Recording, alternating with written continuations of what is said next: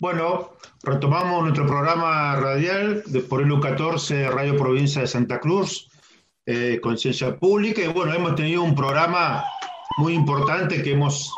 hablado de la situación de Latinoamérica, de nuestra provincia con respecto al Ministerio de la Mujer, entre otros temas. Y ahora, como hemos prometido, tenemos ya en comunicación eh, al secretario general de ATE Nacional y secretario adjunto de la CTA Autónoma Nacional, el compañero Hugo Cachorro Godoy, donde vamos a hablar distintos temas que hacen a la realidad política de la Argentina, que tiene que ver con la situación eh, del reclamo salarial que luego hemos visto eh, una movilización con el tema de la policía bonaerense en la casa del gobernador Kisilov en la Quinta de Olivos, donde reside el presidente. Y también le vamos a preguntar sobre la reunión que ha estado con el ministro de Salud de la Nación y la reunión que tuvo con Evo Morales eh, ahí en Capital Federal. Así que bueno, le damos la bienvenida. Cachorro, buenas tardes, ¿cómo te va? Estamos acá en Santa Cruz por el U14. Hola Alejandro, buenas tardes. Hola Pedro, muchas gracias por la invitación y bueno, una alegría de compartir este encuentro. Bueno, Cachorro, ¿cómo, cómo eh, antes de profundizar el debate político, eh, qué sentiste, cómo viste esta situación de la policía bolarense días atrás? Vos que sos de la provincia de Buenos Aires, más allá que sos dirigente nacional. Sí, bueno, creo que tiene muchas aristas. Eh, muchas y no hay que simplificar el, debate. Creo que hay una primera arista que el propio gobierno ha reconocido y que ha dado respuestas eh, que tiene que ver con, las dificultades salariales, los problemas de carácter laboral y mm, los problemas de, de necesaria organización sindical que tienen esos trabajadores eh, de la seguridad pública y que, bueno, cuando no se resuelven adecuadamente, y acá llevamos muchos años de, esa situación, y fundamentalmente asociada con otra situación, que es el autogobierno de estas fuerzas de seguridad que es la más grande del país. Son entre 90 y 100 mil agentes armados y desde el último intento de reforma policial para terminar con la policía que había dejado Camps y la dictadura genocida, eh, que fue el, intento de Arlanian primero y de Juan Picafiero después, eh, durante los años de, de Scioli y de, Vidal se volvió a una, a una estructura de autogobierno. Y eh, esto lamentablemente en los últimos ocho meses eh, no, se ha modificado. Por lo tanto, es una estructura vertical, militarizada y que responde o a los mandos verticales de comisarios, comisarios generales, eh, o a las estructuras de poder y de autofinanciamiento que cuasi mafiosas que se han generado a lo largo de estos años. O sea, que hay un componente complejo entre eh, necesidades eh, legítimas de los trabajadores eh, que están encima ejerciendo un plano de, estar, al igual que los trabajadores de la salud, en primera línea de, atender en el, marco de la pandemia con enormes dificultades económicas, salariales y laborales, eh, una estructura eh, mm, vertical eh, que mm, está por fuera. La, democracia no entró nunca en la policía de la provincia de Buenos Aires en 37 años de vida democrática. Hubo un intento con Aslanian y con Juan Picafiero en los tiempos en que Solá era gobernador, pero eh, no se avanzó, no hay una estructura sindical, no hay un reconocimiento de condición de trabajadores y por lo tanto quien hace un reclamo lo despiden inmediatamente eh, y entonces se, constituye una estructura disciplinada a, una, estructura cuasi militar interna que está por fuera del funcionamiento normal de las instituciones democráticas. Esto, esto me parece que es importante analizarlo porque no hay que caer ni en el simplismo. Ah, eran simples trabajadores que eh, reclaman eh, su derecho a salarios eh, dignos, este, ni, ni, hay un golpe de Estado. ahora, si no se modifica la situación social, laboral, si no se canalizan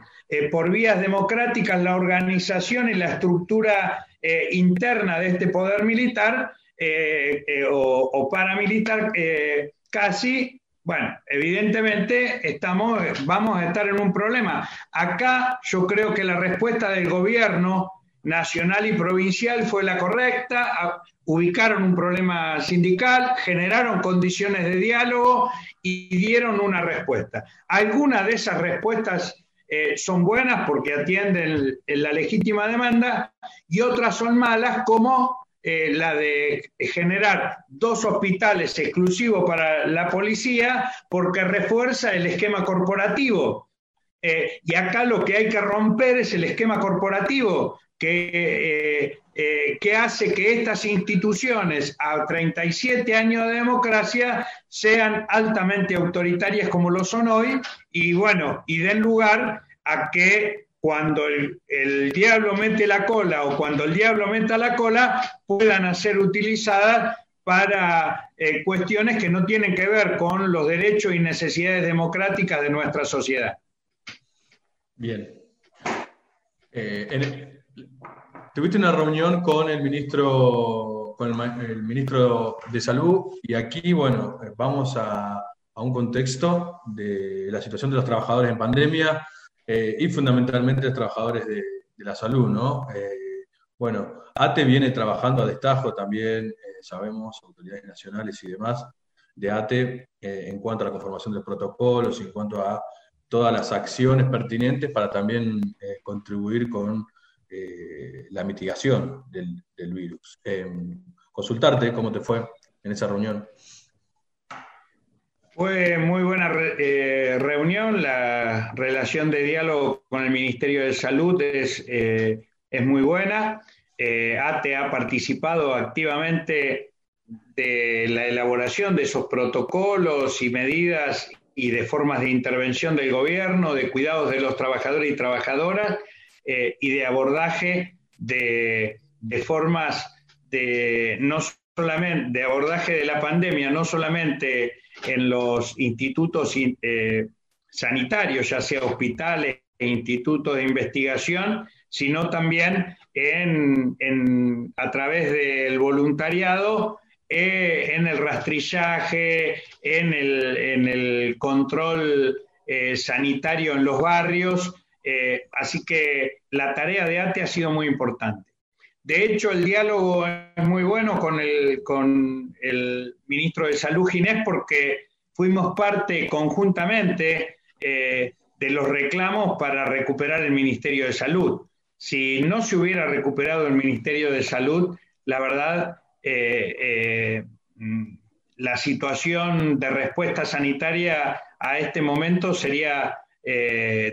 tremendamente grave, porque es cierto que llevamos seis meses de ASPO, de, aislamiento social preventivo y obligatorio, y que eso es extremadamente desgastante, cansador, pero si no se hubiera tomado esas medidas a tiempo para eh, poner eh, a punto, porque el tema no es solamente tener el ministerio, sino tener un ministerio con hospitales y con capacidad de intervención en todo el país para tener una única política nacional de salud frente a la pandemia. Eh, eso ese tiempo nos lo dio el haber hecho el ASPO eh, con la debida antelación. Eh, y bueno, y en este momento es cierto, vivimos una situación de cansancio de, vastos sectores de nuestra sociedad y por eso nosotros desde ATE lanzamos una campaña para contar de que los trabajadores de la salud tenemos un cansancio mayor tenemos la gran cantidad de contagiados, tenemos una gran cantidad de muertos, eh, y, lo, eh, y eso sucede porque son trabajadores y trabajadores que no les catiman en nada al compromiso y, a la decisión de eh, pelear contra la muerte, pelear contra la enfermedad. Y entonces eh, es importante que la gente eh, se cuide, no deje de hacer lo que tenga que hacer, pero que lo haga con, la, con absoluto cuidado y que priorice sobre todo el no contagio, por, por ellos y por el conjunto de la sociedad.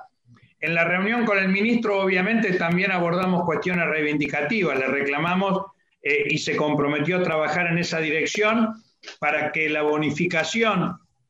eh, que venimos percibiendo y que termina en el mes de septiembre se continúe hasta diciembre eh, próximo. creemos que esto va a ser así, por lo menos hay buena voluntad y se comprometió el ministro a empujar este objetivo y, eso nos demuestra de que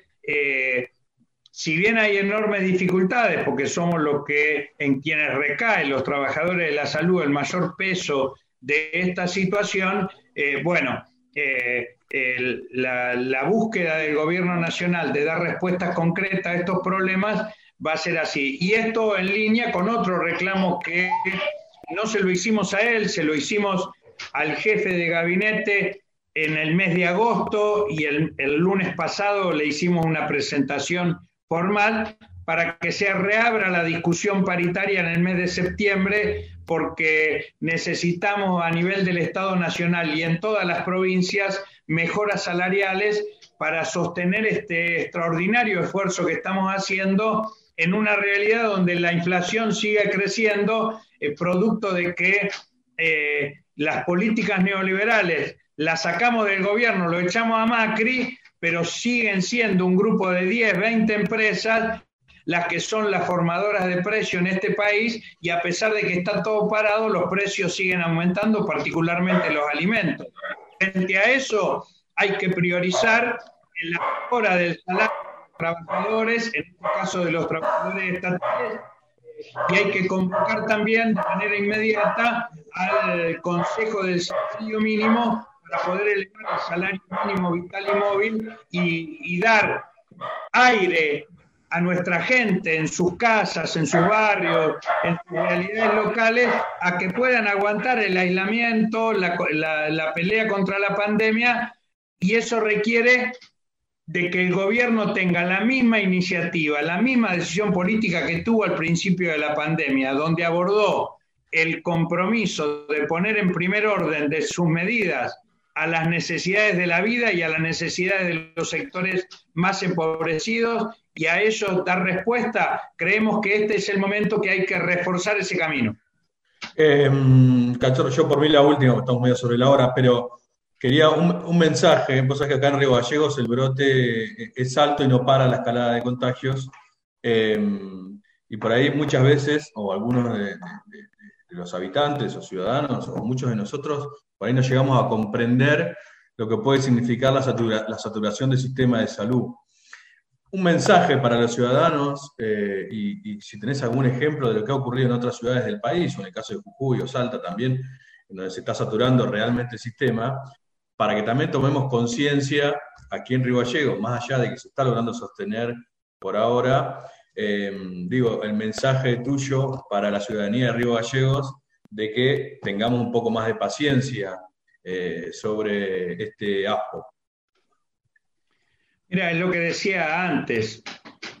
Eh, lamentablemente, el, ajuste neoliberal que ha desestructurado al Estado y que ha afectado severamente eh, la estructura del sistema sanitario es en todo el territorio nacional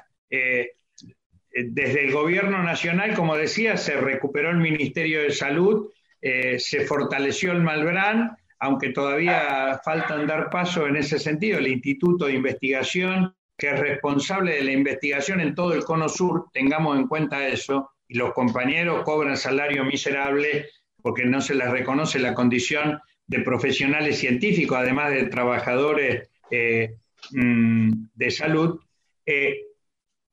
en las provincias no pasa lo mismo. No en todas las provincias se ha reforzado el sistema sanitario con un criterio eh, que no tenga que ver, que esté en las antípodas de las políticas neoliberales. Jujuy y Salta, lamentablemente, son dos ejemplos de esto. Eh, y eh, esto hace que se haya subestimado la magnitud de la pandemia. Desde el gobierno, desde esos gobiernos provinciales, se alentó al descompromiso y a la subestimación de la pandemia y eso ha hecho que cuando, producto además de situaciones de pobreza y de dificultades sociales muy graves, pensemos que Salta es la provincia junto con Corrientes, las dos provincias más pobres del país en cuanto a magnitud, eh, eh, la pandemia haya explotado y se haya saturado el sistema sanitario. En, el caso particular de ATE, ya eh, se ha muerto por falta de atención en el hospital eh, José Bustamante, el secretario general de la seccional El Carmen, que estuvo trabajando hasta unos días antes de, que se le detecte el contagio. Evidentemente murió por COVID, José. Mm, eh, por no poder atenderlo en el hospital. Es cierto que tenía otros problemas, venía de un, de un, tratamiento de un cáncer, pero fundamentalmente no le pudieron poner un respirador. Entonces, cuando se da esta situación de saturación, este, nosotros le podemos responsabilizar al gobierno, es cierto, a ese gobierno provincial yo lo responsabilizo principalmente, pero también es cierto que si no hay conciencia colectiva, si no hay conciencia solidaria de cuidarse y de cuidar al otro o a la otra, eh, eh, terminamos siendo funcionales a esa, eh, esa mala política gubernamental, en este caso del gobernador Morales. entonces, me parece que yo creo que la, la,